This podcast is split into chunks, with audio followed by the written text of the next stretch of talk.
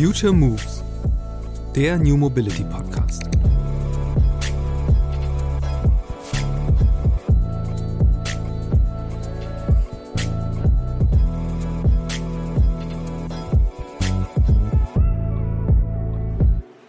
Natürlich ist Apple und Google ziemlich sexy als Arbeitgeber und es ist nicht so einfach, da jetzt zum Beispiel jemanden gewinnen zu können für ein Unternehmen, was in der IT noch nicht wirklich so die große Rolle gespielt hat. Aber auch das ist ein Stück weit ähm, mein Job, da die Menschen zu begeistern, zumindest, dass sie sich's mal anhören und mal anschauen.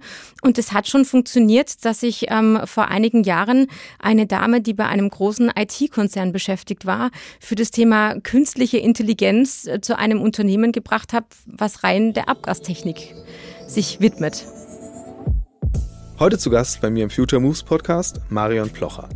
Die Headhunterin vermittelt seit über zehn Jahren Führungskräfte in die Automotive-Branche.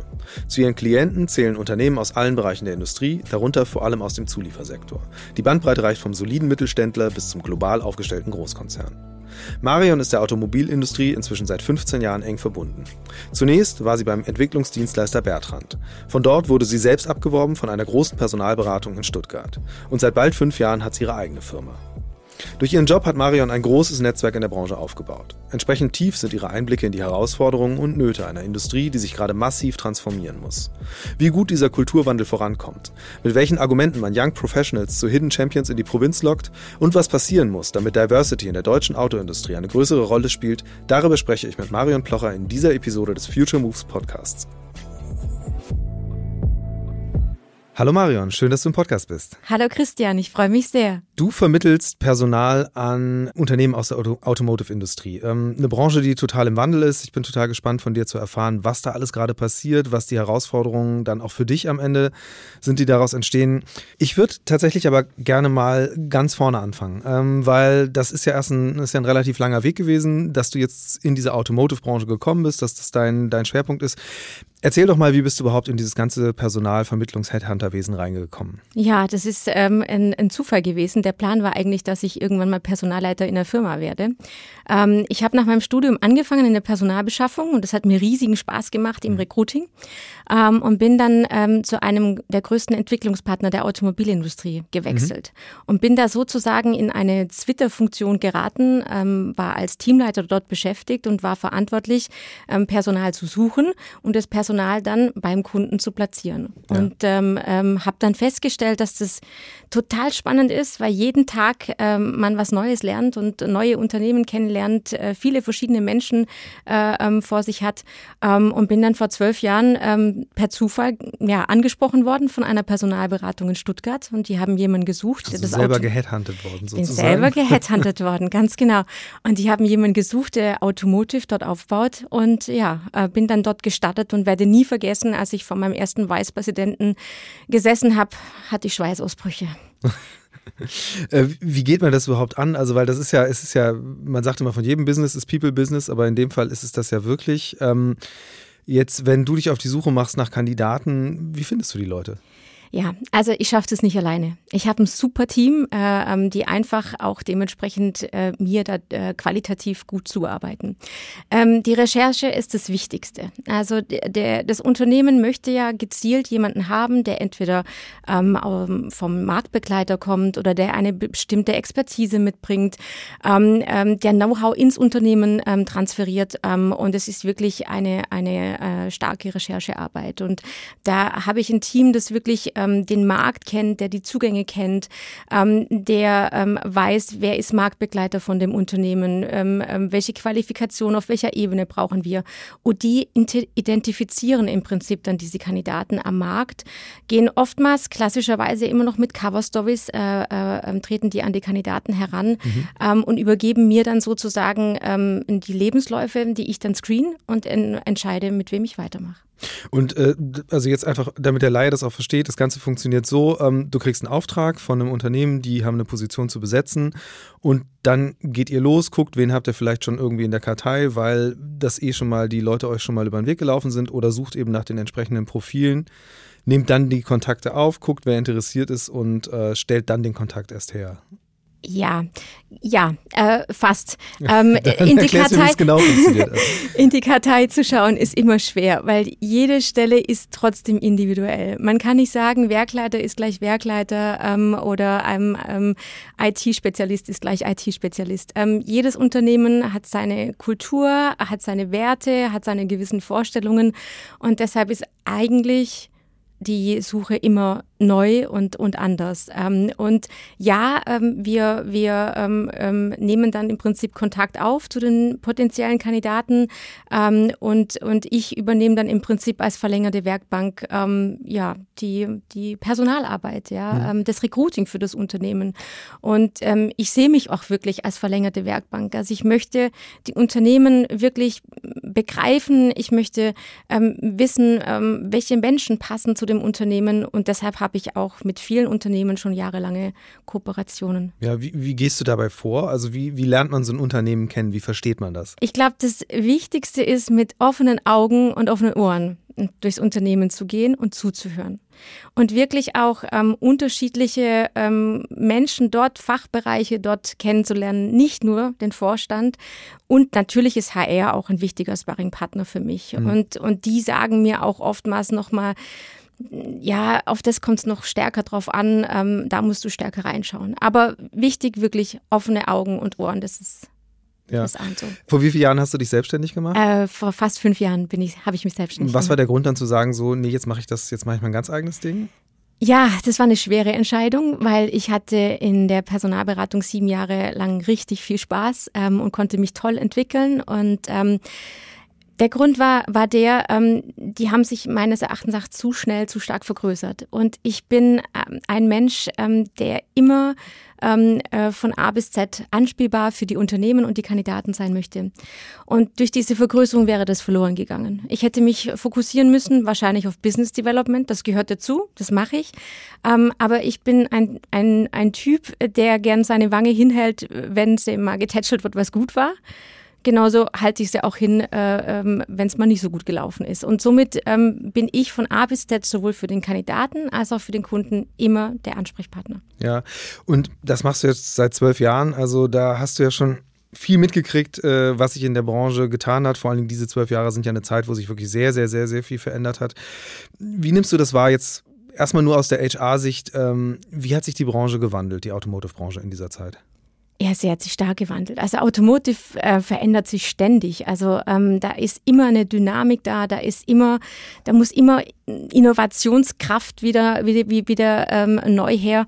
Ähm, in den, in den letzten paar Jahren finde ich es spannend und es macht ähm, tierisch Spaß, dass die Unternehmen gelernt haben, es kommt nicht nur auf die Fachexpertise drauf an, mhm. sondern wir, wir brauchen den richtigen Menschen ähm, und es wird mehr wieder auf Sozialkompetenz geschaut, es wird mehr wieder auf Leadership Skills geschaut, auf Teamfähigkeit wird geschaut. Ähm, Gott sei Dank verändern sich ja auch die Unternehmen in, in, den, in den Vorständen dahingehend, dass man mehr Teamarbeit mhm. fördert, mhm. ja, und das macht Riesenspaß.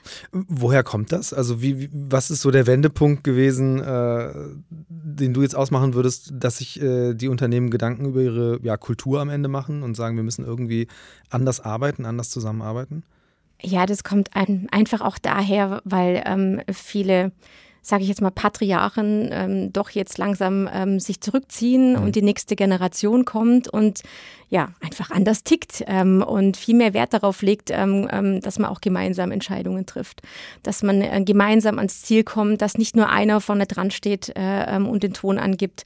Ähm, und am Ende können wir es alle nur gemeinsam schaffen. Ja, Patriarchen, gutes, Spiel, gutes Stichwort. Äh, das sagt ja auch viel äh, schon aus über die, die, die äh, Bereiche der Branche, wo du unterwegs bist. Äh, wer, wer, ist, wer sind genau deine Klienten? Aus welchen Bereichen kommen die? Wie groß sind die Unternehmen? Ja, also von der Unternehmensgröße her ist es meistens ähm, zwischen 1000 und 100.000 plus mhm. mit Mitarbeitern weltweit, wobei ich natürlich ein Unternehmen äh, mit 100.000 plus ähm, nicht so ganzheitlich betreuen kann wie ein Klar. Unternehmen mit 1000 Mitarbeitern. Aber ähm, das ist im Prinzip vom ähm, Komponentenlieferant, ähm, Commodity-Geschäft bis hin ähm, zum Gesamtfahrzeug. Mhm. Da ist alles mit dabei, da ist Exterieur, da ist Interieur mit dabei und auch ganz unterschiedliche äh, ähm, Unternehmenskulturen, ähm, familiengeführte Unternehmen ähm, bis hin zu Großkonzernen. Ja. Jetzt ist ja eine riesen, riesen Dynamik äh, in diese Branche reingeraten, spätestens äh, jetzt durch das ganze Thema Digitalisierung, das ja wirklich jetzt alle Ebenen erfasst. Ähm, wie nimmst du das auf der anderen Seite wahr? Was sind die, die Anforderungen, die da kommen? Also was für Leute werden da gesucht? Macht das, macht das einen Unterschied? Spürst du das so stark oder ist das eher was, was man jetzt auf der vorderen Ebene nur sieht? Okay, Transformation, alles wird digital, aber eigentlich arbeiten die im Kern immer noch an denselben Sachen. Naja, also ich versuche jetzt ein bisschen aus dem Nähkästchen zu plaudern. Also natürlich steht Transformation, Digitalisierung, Nachhaltigkeit ähm, überall ähm, vorne als Headline mit dran. Und ich glaube auch, dass ganz viele Unternehmen wirklich aktiv versuchen, daran zu arbeiten. Aber ähm, so ein Kulturwandel geht halt nicht von heute auf morgen. Ähm, und man braucht halt wirklich, wie du sagst, auch ähm, die richtigen Leute, die dann auch wirklich ähm, an, an Bord kommen. Ähm, verstärkt gibt es natürlich jetzt in, den, in der letzten Zeit immer mehr Anfragen dass ich aus einer ganz anderen Branche jemanden in die mhm. Automobilbranche ähm, äh, ähm, implementieren darf. Ähm, das funktioniert, ähm, aber das funktioniert auch wirklich nur, wenn wirklich schon auch die ähm, ähm, Geschäftsführungen, die Vorstände und HR schon dabei ist, das auch wirklich umsetzen ja. zu wollen. Also das heißt dann konkret, dass äh, jemand, der ein Zulieferer, der bislang irgendwelche Teile zusammen äh, entwickelt hat, jetzt sagt, dann hire uns mal wen von Google oder Apple weg oder das wird versucht, ja. ähm, aber natürlich ist Apple und Google ziemlich sexy als Arbeitgeber und es ist nicht so einfach, da jetzt zum Beispiel jemanden gewinnen zu können für ein Unternehmen, was in der IT noch nicht wirklich so die große Rolle gespielt hat. Aber auch das ist ein Stück weit ähm, mein Job, da die Menschen zu begeistern, mhm. zumindest, dass sie sich's mal anhören und mal anschauen. Und es hat schon funktioniert, dass ich ähm, vor einigen Jahren eine Dame, die bei einem großen IT-Konzern beschäftigt war, für das Thema künstliche Intelligenz äh, zu einem Unternehmen gebracht habe, was rein der Abgastechnik mhm. sich widmet. Und äh, ja, wie, wie ist das überhaupt? Sind da, sind da Leute, wenn du die aus ganz anderen Branchen ansprichst, ähm, du hast vorhin selbst gesagt, du hast da Cover-Stories, also muss man da quasi erstmal eine Brücke bauen, bis man hin zu diesem Sektor kommt oder wie, wie, wie, geht, wie geht man da vor, äh, um diese Offenheit überhaupt erstmal zu erreichen und nicht direkt zu sagen, zu blocken, oh nee, ist eine Branche, mit der ich nichts zu tun haben will, oder? Ja, das ist so ein bisschen das Geheimnis auch meines Research. Ja? Also ähm, die, das Team, was da dahinter steht, ähm, schafft es natürlich auch, die Menschen da ein Stück weit dafür zu begeistern, bis sie dann ähm, letztendlich bei mir landen. Das gelingt nicht immer. Ähm, ähm, wenn man jetzt gerade in, in, in so einer Situation IT verheiraten möchte mit der Abgastechnik, ist es schon schwer. Aber das ist ähm, ein Stück weit auch, wenn wir begeistert sind von etwas, ähm, dann glaube ich auch, dass wir das ganz gut transportieren und dass dann auch die Offenheit da ist, sich das anzuhören. Ja, wie, wie wichtig sind denn so externe Faktoren eigentlich dabei? Also weil gerade wenn man jetzt mal Leute nimmt, die eher im Digitalen beheimatet sind, die verortet man ja erstmal jetzt in den urbanen Zentren und nicht ohne Grund haben ja viele Mittelständler auch ihre Hubs irgendwo in Berlin oder München. Ähm, ist das aber was am Ende, wenn die in Führungspositionen sind, dann werden sie halt nicht mehr in dem Satelliten sitzen, sondern da müssen sie äh, ins Mutterschiff sozusagen. Ähm, wie gut funktioniert das inzwischen? Auch, auch das ist wirklich ganz, ganz unterschiedlich. Ähm, es, ist, es ist immer eine Herausforderung, weil viele Unternehmen, die ich betreue, sind nicht in Ballungszentren. Die sind hm. im tiefsten Schwarzwald oder sie sind äh, ähm, ähm, in, in, in, in Österreich zum Beispiel in Kärnten, was jetzt eine schöne Urlaubsregion ist, aber was dann zum, zum Arbeiten wieder, wieder eher nicht so ähm, ähm, the place to be ist.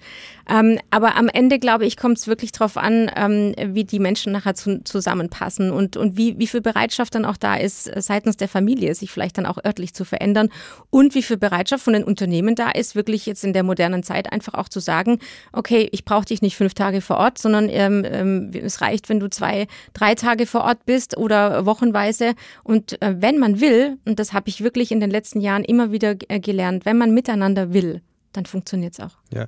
Wie wichtig ist da eigentlich dann so eine Vermittlerrolle auch, äh, die du möglicherweise einnimmst, äh, dann, wenn da doch noch der Patriarch sitzt, dem zu erzählen, so nee, äh, wenn der nur drei Tage da ist, macht er genauso gute Arbeit oder die?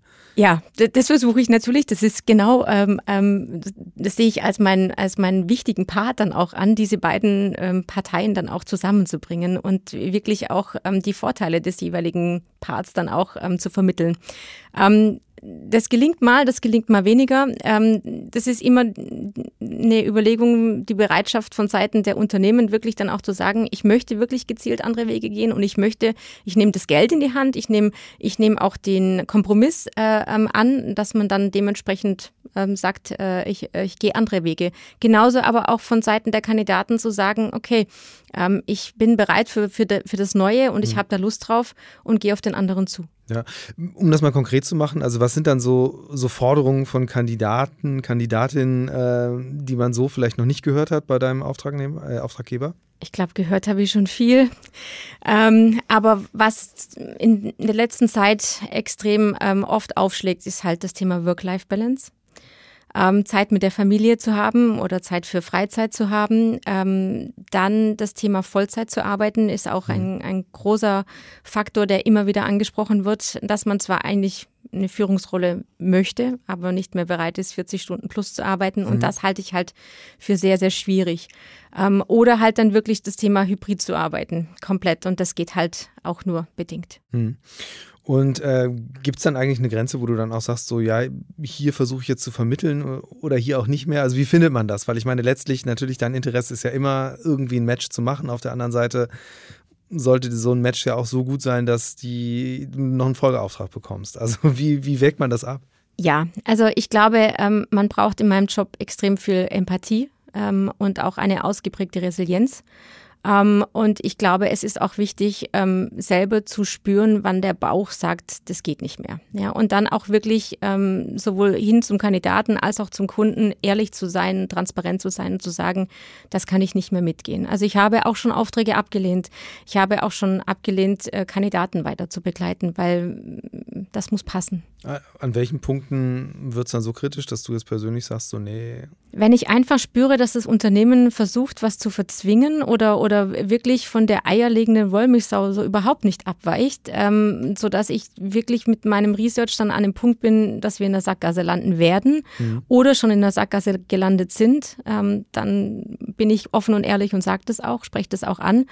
Ähm, genauso in Richtung Kandidat, gerade wenn es einfach utopische Gehaltsanforderungen sind oder, oder, oder sonstige Benefits, die ich für nicht vereinbar halte im Sinne von äh, beispielsweise eine Woche vor Ort zu sein äh, im Unternehmen und, und alle anderen sind zumindest 50 Prozent vor Ort oder so. Also da muss man, denke ich, entweder aufeinander zugehen wollen und wenn das nicht geht, dann muss man sagen, es funktioniert nicht. Ja.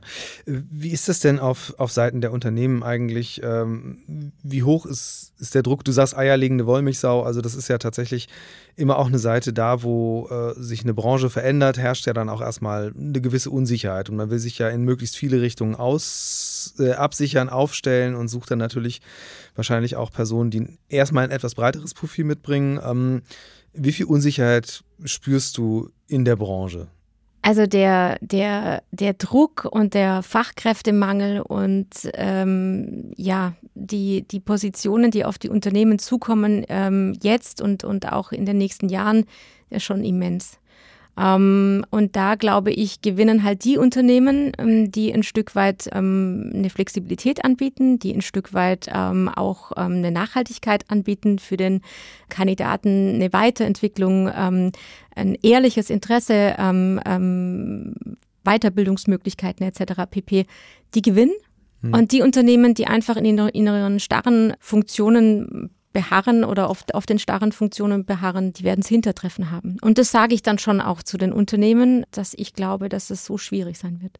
Die Corona Pandemie hat ja jetzt gerade dein, dein Business auch sehr durcheinandergewirbelt. Ähm, erzähl mal vielleicht, wie, wie, war das in der Zeit eigentlich? Wie, wie, wie, vermittelt man Leute, die sich eigentlich gar nicht treffen können, in, in Jobs, die ja dann auch mit einer sehr großen Verantwortung einhergehen? Ja, also ich muss ehrlich sagen, ich habe wirklich nach dem ersten großen Lockdown, wo wir alle zu Hause waren, tatsächlich wieder angefangen, Face-to-Face-Meetings zu machen, weil ich gespürt habe, dass ich nicht in der Lage bin, rein über Video zu entscheiden, ob jemand geeignet ist oder nicht. Ich kann bestimmte Rahmenbedingungen besprechen, ich kann einen ersten Eindruck gewinnen, aber am Ende des Tages suche ich ja ähm, Menschen, die langfristig dann auch im Unternehmen bleiben wollen und passen.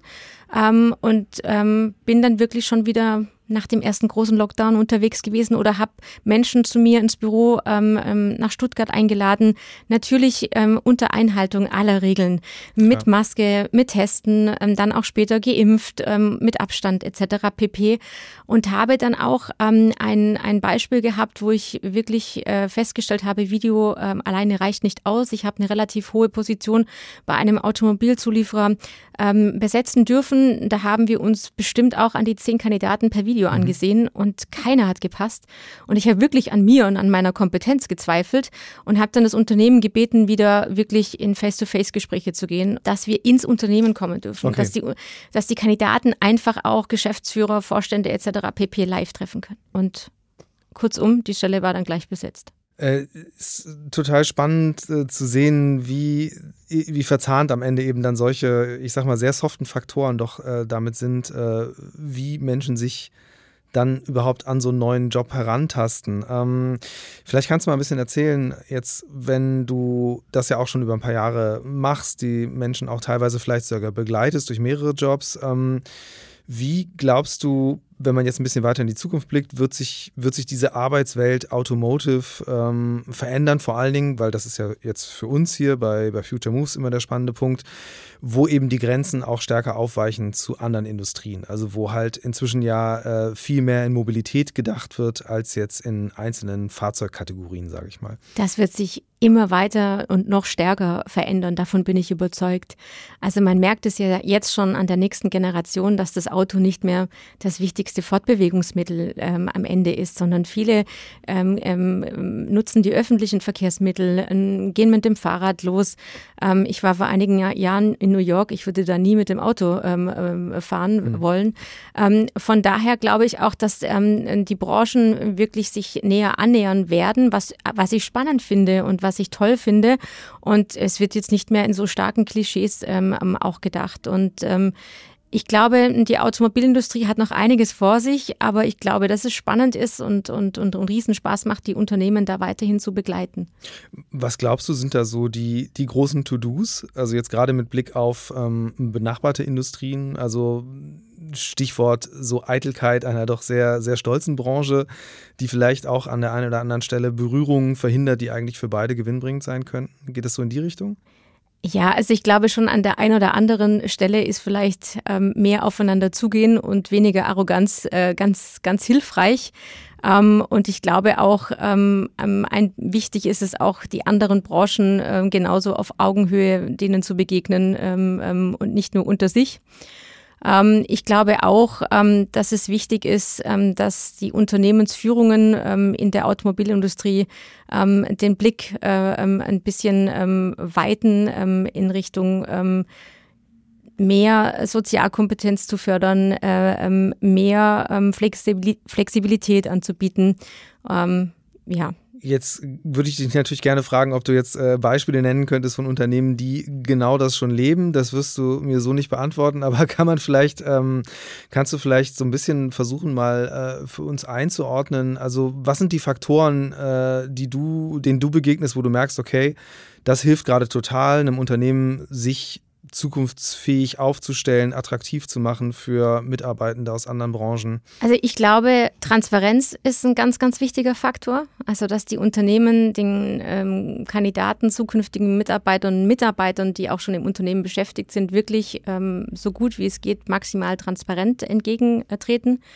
Ähm, Nachhaltigkeit ist ein wichtiger Faktor, glaube ich auch, dass die ähm, Mitarbeiter und zukünftige Mitarbeiter im Unternehmen auch ähm, eine Sinnhaftigkeit sehen und ähm, auch eine, eine ähm, langfristige Zukunft da auch haben. Ähm, und dass man wirklich auch darauf achtet, jemanden abzuholen auf der jeweiligen Stufe, ganz egal wo er ist, ähm, und sagt, ich habe Möglichkeiten, du kannst dich hier weiterbilden oder du kannst da Fachexpertise ähm, ähm, ähm hinzugewinnen. Ähm, und ich schätze dich als Mitarbeiter ähm, oder als zukünftigen Mitarbeiter. Ich glaube, die Wertschätzung und Ehrlichkeit spielen auch eine große Rolle. Ich bin jetzt gerade trotzdem am Stichwort Nachhaltigkeit hängen geblieben, weil das ist ja eine Frage, die sich auch aufdrängt. Also in einer Branche, die ja immer noch zum aller, aller, allergrößten Teil äh, vom Verbrenner und vom Verkauf von Verbrennungsmotoren oder eben der Entwicklung und äh, Herstellung der zugehörigen Technologie lebt. Wie, schwer ist das eigentlich? Oder, oder merkst, du, merkst du, dass da Vorbehalte auch wachsen, einfach diesen Unternehmen gegenüber? Und wie überwindest du die im Zweifel dann? Ja, also die Vorbehalte sind definitiv da. Und es ist nicht mehr wirklich en vogue ähm, für die Automobilindustrie ähm, im klassischen Verbrennermodell zu arbeiten. Nichtsdestotrotz ähm, gibt es diese Unternehmen und die brauchen ja auch dementsprechend ähm, die äh, Fachkräfte, Führungskräfte, ähm, um, um, um sich weiterentwickeln zu können, um eine Zukunft äh, zu haben. Und da versuche ich halt ähm, ein Stück weit äh, ähm, den Kandidaten auch ähm, zu sagen, was ich als Internas dann auch habe, vielleicht, ähm, wo das Unternehmen sich weiterentwickeln möchte. Ähm, als Beispiel konkret, ähm, ich betreue seit über zehn Jahren ein Unternehmen, was rein ähm, im, im Verbrennungsmotor bisher tätig war. Ähm, und die haben schon 2014 rechtzeitig festgestellt, ähm, dass sie was tun müssen. Da war noch keine Rede vom Dieselskandal etc. pp.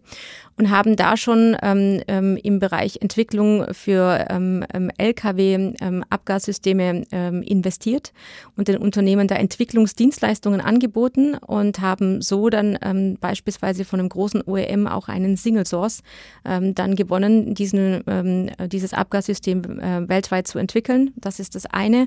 Und das andere ist, dass dass sie ähm, wirklich Geld investiert haben in Innovation, ähm, in Weiterentwicklung äh, ähm, der, der Produkte, wo sie jetzt zum Beispiel vor kurzem einen Großauftrag gewonnen haben, Batteriegehäuse für einen großen ähm, OEM zu bauen in Osteuropa und eine große Fabrik planen. Ist das was, was man von außen vielleicht auch gar nicht so wahrnimmt, äh, dass das in den Unternehmen doch langfristiger gedacht wird, als das jetzt so für den, ich sag mal, Konsumenten den Anschein hat, der vor allen Dingen jetzt irgendwie denkt, Moment, Moment ein Dieselskandal, wo kommt der denn her? Also wie, wie verbohrt muss man da sein in den Unternehmen, dass sowas passieren kann? Ja, ich glaube, und genau das äh, sehe ich auch als meine Rolle. Ähm, dadurch, dass ich ja die, die, die Internas habe und auch ein Stück weit weiß, wo das Unternehmen hin möchte, was es vorhat, wo investiert wird, ähm, da kann ich natürlich auch dann ähm, als Vermittler ähm, der beiden ähm, dann auch dementsprechend so argumentieren und sagen, schau mal, die haben das vor, hast du Lust drauf, ähm, möchtest du da mitwirken, möchtest du gestalten, möchtest du was bewegen, möchtest du das Unternehmen ähm, auf the next level bringen, das sehe ich genau als meine Rolle an. Ja, jetzt äh, hast du selbst gesagt, ähm, Zulieferer sind vor allen Dingen deine, deine Kunden jetzt mal im Vergleich äh, mit der, der Automobilindustrie, also den OEMs, äh, sprich den Kunden deiner Kunden. Ähm, wie siehst du diese beiden Bereiche aufgestellt, was jetzt die, das Thema Zukunftsfähigkeit angeht? Weil man muss ja schon sagen, äh, der Zulieferer, der macht natürlich auch viele spannende Sachen, aber es ist alles sehr viel sehr viel versteckter, sage ich mal, einfach weil es sehr viel mehr ins Detail geht. Äh, und der OEM hat halt äh, einen großen Marketing-Etat und hat sexy Produkte. Äh, welcher Faktor zieht da einfach mehr? Ja, jetzt kann ich den OEM leider nur von außen betrachten, aus, meiner, aus meiner Wahrnehmung heraus. Ähm, aber ich glaube schon, dass die Zulieferer ähm, extrem innovativ sind und extrem dynamisch sind, weil die das müssen. Ähm, sie müssen äh, ähm, interessant bleiben für den OEM ähm, und äh, ähm, sie müssen einfach ähm, schon oftmals einen Schritt weiter sein. Und am Ende des Tages die Innovationskraft von den Zulieferern, die werden dann im Prinzip beim OEM implementiert. von daher glaube ich, ist der Zulieferer extrem spannend. Ja, und wissen das auch die KandidatInnen? Mm, ich denke bedingt, nicht immer. Ähm, aber auch das sehe ich als meine Rolle an, ähm, dass ich da ein Stück weit auch ähm, Wissenstransfer schaffe und ähm, da einfach auch ein Stück weit da ähm, die Menschen begeistere, auch für den Zulieferer zu arbeiten und nicht nur für den OEM. Ja, und ein anderes großes Thema gerade ist ja äh, Diversity und äh, umso größer in, in einer Branche wie Automotive, die ja traditionell und nach wie vor sehr, sehr, sehr männerdominiert ist. Ähm, ich habe jetzt keine aktuelle Zahl, vielleicht hast du eine zur Hand, aber wie, wie schätzt du das ein? Wie weit ist man denn auf dem Weg, äh, in dieser Branche wirklich zu sagen, äh, wir werden diverser, wir werden vielleicht sogar auch inklusiver und wir stellen uns HR-seitig halt eben ja viel diverser auf, als wir das in, in der Vergangenheit gemacht haben. Ich glaube, da sind andere Branchen schon ein Stück weit weiter als die Automobilindustrie. Ähm, aber am, am Ende des Tages versuchen es zumindest viele inzwischen ähm, da die festen Strukturen ein Stück weit ähm, aufzubrechen. Ähm, es ist immer noch schwierig, äh, ähm, in, in manchen klassischen äh, ähm, Funktionen da wirklich dann auch die Diversität zu schaffen. Ähm, ich sehe es als meine Aufgabe, dass ich da Mitstreiter bin und dass ich da auch äh, ähm, mit dabei bin, ähm, die, die Unternehmen ähm, feinfühliger dafür zu machen. Ähm, es ist immer noch schwierig, aber grundlegend jetzt beispielsweise auch als Frau ähm, die, den klassischen Karriereweg äh, hm. zu machen. Wie, wie ist das Verhältnis da bei den Stellen, die du vermittelst zwischen Frauen und Männern? Ich bin jetzt ehrlich, ähm, 80, 20, 80 Prozent Männer, 20 hm. Prozent maximal Frauen. Und was sind so die Faktoren, an denen das liegt? Also ist das, äh, das sind ja am Ende, es wird es ja eine Mischung sein, eben nicht nur Vorbehalte auf Seiten der, der Auftraggeber, sondern ja wahrscheinlich auch äh, am Ende studieren halt viel weniger Frauen äh, entsprechende äh, Studiengänge. Wie, was sind die Gründe für dieses starke Ungleichgewicht? Ja, es ist unterschiedlich. Also viele Automobilzulieferer äh, äh, wünschen sich wirklich auch Frauen ähm, auf den jeweiligen Funktionen und sagen auch gezielt ähm, mit mir äh, im Briefinggespräch, äh, Frau Blocher, ich möchte da mehr, äh, mehr weiblichen Anteil. Ich finde es wichtig, eine, eine, eine gute Mischung zu haben. Ähm, aber wie du sagst, es ist oftmals schwierig. Gerade in technischen Bereichen sind wir einfach noch nicht so weit wie Skandinavien, wie Osteuropa etc. pp. Ähm, und ähm, es ist auch oftmals so, dass ich selber auch erlebt habe in, in Recruiting-Prozessen, dass Frauen teilweise noch viel härter sind als Männer. Und ähm, ich finde es total wichtig, ähm, dass äh, die Frauen auch ein Stück weit ihre Weiblichkeit behalten und genau diese Empathie, die wir haben als Frauen, da auch gezielt einsetzen. Und ähm, ja, ist manchmal schade, dass es dann ähm, manchmal noch härter zugeht als bei einem Mann. Hast du, hast du auch schon so mal ein Beispiel gehabt, wo du es quasi geschafft hast? Du hast eben selbst gesagt, du engagierst dich auch dafür, dass eben ähm, Frauen, ich sag mal in Anführungsstrichen, bevorzugt äh, eingestellt werden. Also, was sind so Erfolgserlebnisse, die du da schon ja, ich habe ich hab wirklich tatsächlich eine, eine tolle Success-Story, auf die ich echt stolz bin. Und ähm, ist eine ganz, ganz tolle Frau. Ähm, ich habe vor einiger Zeit ein Mandat bekommen für ähm, den Vertriebschef ähm, eines ähm, Automobilzulieferers. Ähm, hatte viele Männer äh, im Rennen, erfahrene Männer, die auch wirklich das Produkt kannten. Und dann kam ähm, eine junge Frau mit in den Search ähm, und die hat mich ähm, sofort umgehauen. Die kannte das Produkt nicht und die war blutjung. Und äh, sie hat mich extrem fasziniert, äh, ähm, weil sie einfach ähm, total authentisch war, ähm, weil sie ähm, begeistert war von dem neuen Produkt, weil sie wirklich mir das Gefühl vermittelt hat, äh, sie hat da richtig Bock drauf, äh, in diesem Unternehmen ähm, ähm, Vertriebschefin zu werden. Und ich hatte dann ähm, Gespräche, Vorgespräche mit den Vorständen und äh, die waren ein bisschen skeptisch und haben gesagt, sie ist so jung und kann sie das wirklich und äh, ähm, äh, sie kennt das Produkt nicht. Äh, die, die, die Männer, die im Rennen sind, kennen das Produkt. Und ähm, ja, wir haben dann am Ende des Tages alle überzeugt und witzigerweise. Wie? Ähm, also wie? Ja, ich glaube, mit der Begeisterung, die sie da auch ausgestrahlt hat und mit diesem Willen, dass sie das auch schaffen möchte äh, mit ihrer Aura, ähm, ähm, ähm, mit, mit ihrer positiven Grundeinstellung, mit diesem frischen Wind, den sie damit eingebracht hat und ich glaube auch ein Stück weit mit ihrem weiblichen Charme, ähm, haben wir es dann gemeinsam geschafft. Und witzigerweise muss ich sagen, ich wusste nicht, dass sie einen äh, Nachwuchs hatte. Mhm. Habe sie nie danach gefragt, weil ich halt hatte es für total irre irrelevant gehalten. Und ähm, ich habe mich jetzt neulich mit ihr getroffen äh, zum Abendessen und ähm, dann hat sie äh, zu mir gesagt, ähm, wissen Sie, warum ich den Prozess mit Ihnen weitergemacht habe? Weil Sie mich nie gefragt haben, ob ich äh, Kinder will oder Kinder habe, mhm. weil es völlig irrelevant ist, äh, ähm, ob ich den Job machen kann. Und als sie dort damals in der Firma dann letztendlich ähm, den Vertrag unterschrieben hat, war sie wieder schwanger mhm. und wusste es aber noch nicht. Und sie hat es gemanagt mit ihrem Mann, mit ihrer Family und sie rockt den Job. Und es macht echt tierisch Spaß, das zu sehen. Hat der Auftraggeber sich gemeldet, als er das erfahren hatte? Also, weil ich weiß ja, äh, das ist äh, eben sehr, sehr heikles, kritisches Thema und ich glaube auch, dass es total wichtig ist, aus diesem Gedanken herauszukommen, ähm, dass Kinder zwangsläufig einen Einfluss auf die Karriere oder auf die Arbeitsbereitschaft haben sollten, weil das, glaube ich, nach wie vor das größte Hindernis daran ist, äh, dass Frauen die Karrieren machen, die ihnen zustehen. Ähm, aber die Reaktionen sind ja trotzdem wahrscheinlich eher dem Klischee entsprechend, oder? Ja, also sie hat, sie hat erst ähm, bei der Personalleiterin des Unternehmens sozusagen gebeichtet.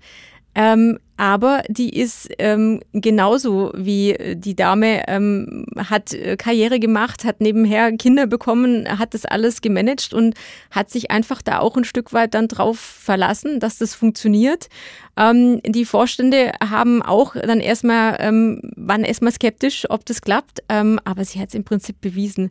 Und ähm, ich freue mich und bin mega stolz, ähm, dass, dass sowas auch geht. Hm.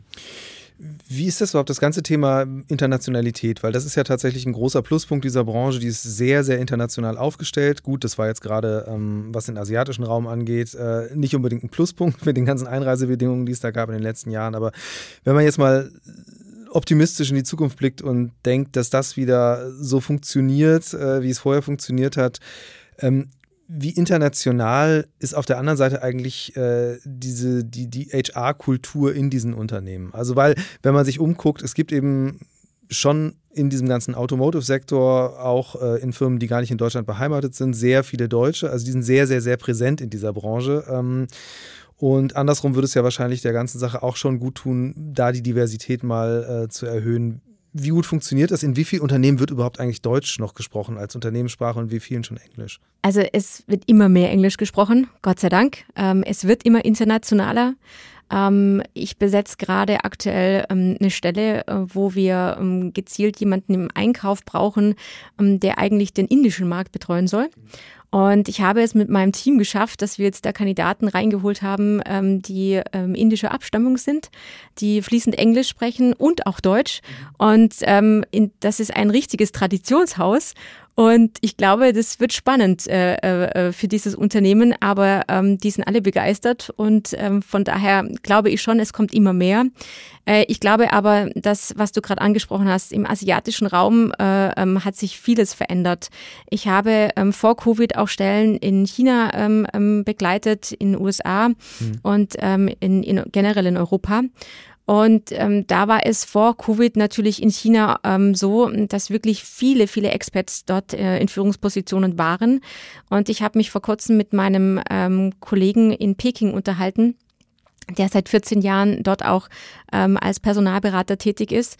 Und er hat gesagt, es sind nunmehr in der Automobilindustrie nur noch 10 Prozent Expats tatsächlich ähm, dort ähm, Tendenz weiter abnehmend.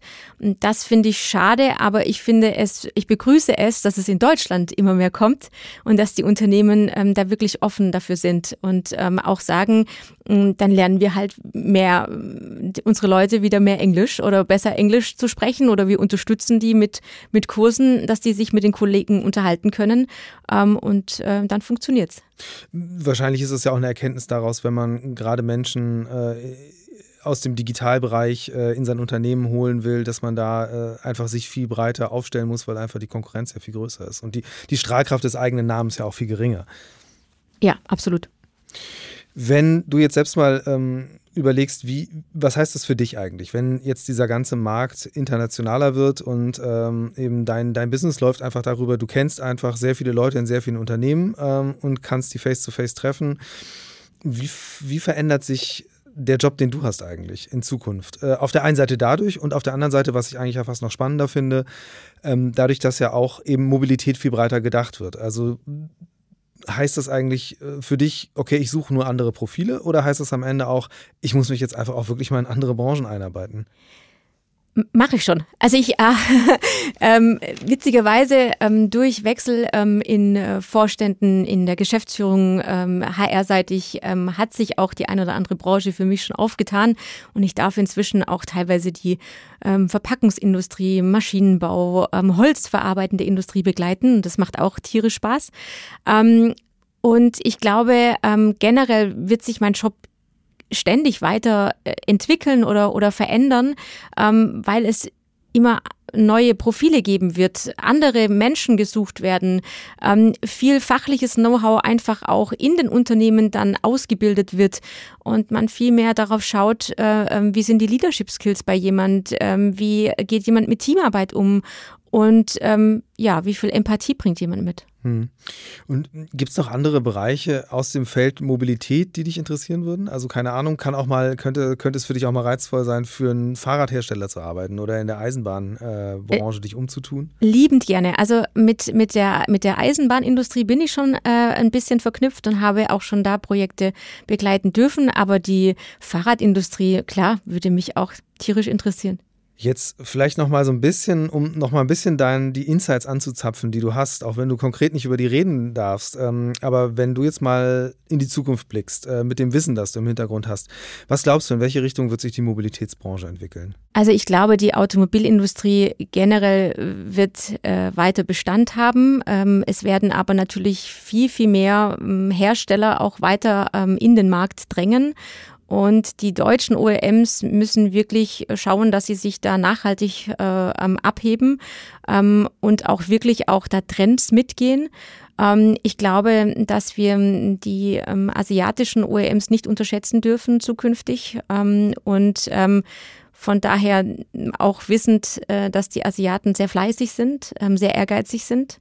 die werden auch auf den europäischen Markt stärker drängen. Sie sind ja gerade dabei, also gerade im Autobereich ja. kommen da ja einige Marken. Ja, ja, definitiv. Ähm, und ähm, ich glaube auch, dass ähm, die Mobilitätsindustrie zukünftig viel breiter aufgestellt ist. Ich glaube, dass die öffentlichen Verkehrsmittel an starker Bedeutung gewinnen werden. Und siehst du auch eine Entwicklung in die Richtung, dass wirklich äh, Mobilität auch, auch auf Seiten der Automotive-Industrie eben komplexer oder verbundener, miteinander verknüpfter gedacht wird? Weil das ist ja, glaube ich, ein ganz entscheidender Faktor, wenn ich jetzt mal äh, das Thema Verkehrswende sehe. Äh, um da voranzukommen, muss man ja, glaube ich, wirklich viel stärker auch dieses Silo-Denken, das es ja nach wie vor gibt, aufbrechen. Und äh, ich kann es total schwer einschätzen von außen, weil man sieht ja bei den, bei den deutschen Autoherstellern insbesondere, die waren mal früh dran. Das ganze Thema Sharing wurde sehr intensiv bespielt. Einige haben das inzwischen komplett eingestellt. Andere ähm, sind noch dabei, Ride-Pooling-Konzepte auszuprobieren, darauf zu warten, dass es irgendwann mal funktioniert. Aber so die große, den großen Wurf, dass man jetzt sagen kann, okay, da ist eine ganze Industrie, die hat sich darauf committet, dass unsere Mobilität so und so eines Tages aussehen wird, der ist ja nicht erkennbar. Oder für dich vielleicht schon? Ja, also ich glaube auch, also ich sehe es ein Stück weit wie du. Äh, ähm, es gibt da noch viel zu tun.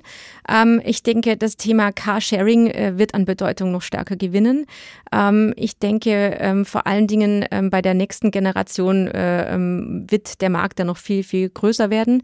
Ich glaube auch, dass jegliche Art von Fortbewegungsmittel einfach an Bedeutung gewinnen wird. nehmen wir selbst mal die Street Scooter her, ja. Also da kommt man wunderbar in der Stadt von A nach B. Also ich denke, da wird es auch auch weitere Konzepte und Ausarbeitungen geben. Hm.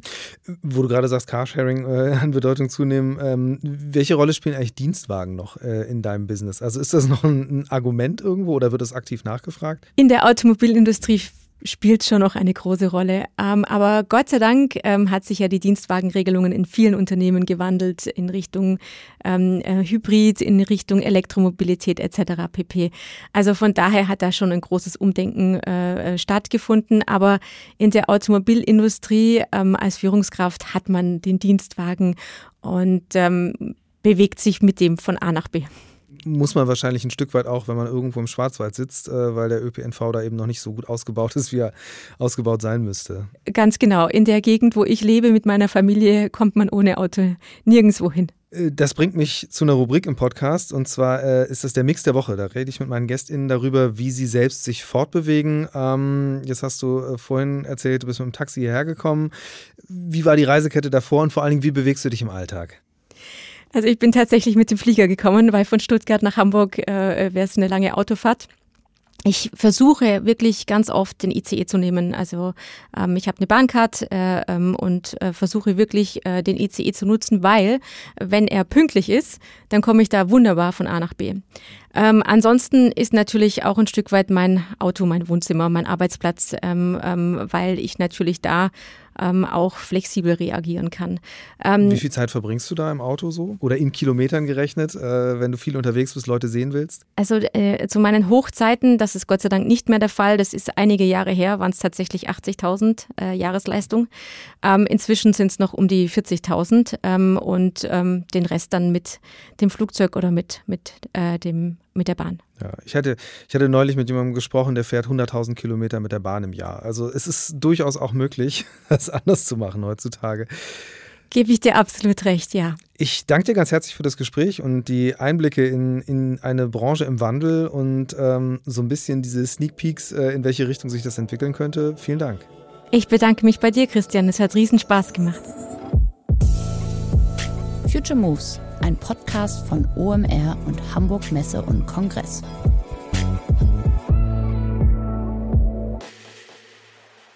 Dieser Podcast wird produziert von Podstars